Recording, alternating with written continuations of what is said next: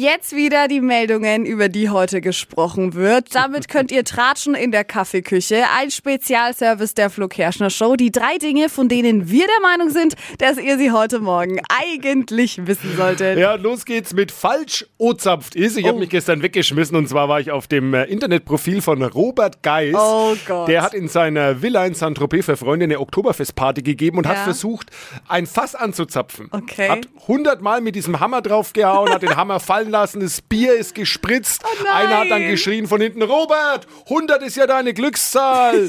und dann hat man irgendwann festgestellt, dass der Hahn überhaupt nicht zu ist. Also es war eine völlige Katastrophe. Ja. Aber Fazit?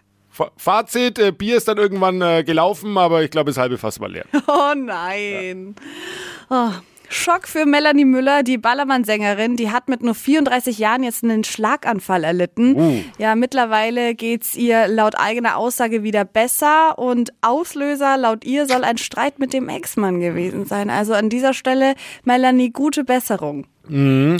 Und Achtung, Fussi-Fans, ihr könnt es euch heute Abend auf der Couch bequem machen. Sichert euch die Fernbedienung, denn in der Nations League trifft die deutsche Nationalmannschaft in Leipzig auf Ungarn. Los geht's um 20.45 Uhr. Steffi, auch schon mal der Hinweis äh, an deinen Freund, wenn er jetzt zuhört. Ja, und, André, heute Abend Fussi. Und der Hinweis an meine Mädels für den Mädelsabend. genau.